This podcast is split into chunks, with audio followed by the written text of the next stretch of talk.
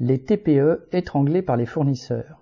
Le SDI, syndicat des indépendants et des très petites entreprises, TPE, dénonce des contrats d'énergie en hausse de 300, 700, voire plus de 1000% imposés par Total Energy, EDF ou Engie aux artisans et petits commerçants.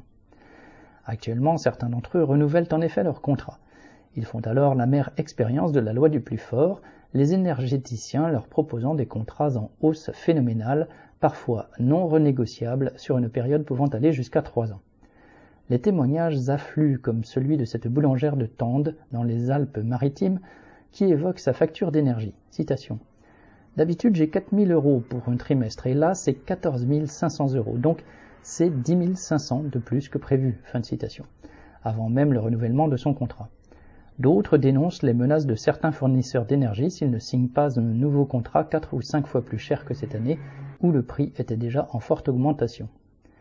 Boulangers, restaurateurs, traiteurs ou épiciers qui ne peuvent pas se passer de leur four, réfrigérateurs et autres appareils sont exclus du bouclier tarifaire qui plafonne la hausse des coûts à 15%.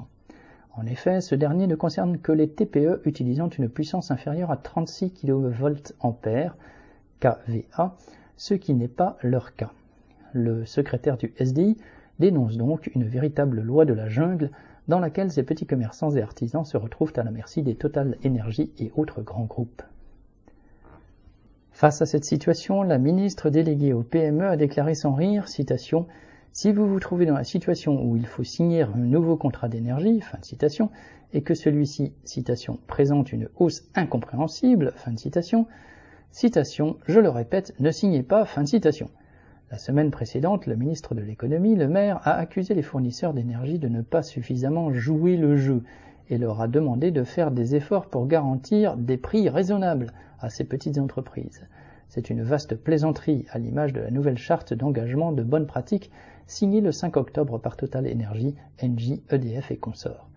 D'après cette dernière, qui ne comprend aucune clause obligatoire, les fournisseurs d'énergie s'engageraient, par exemple, à prévenir leurs clients professionnels de l'expiration de leur contrat deux mois à l'avance. La belle affaire.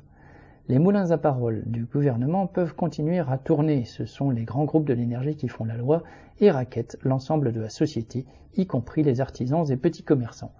Marlène Stanis.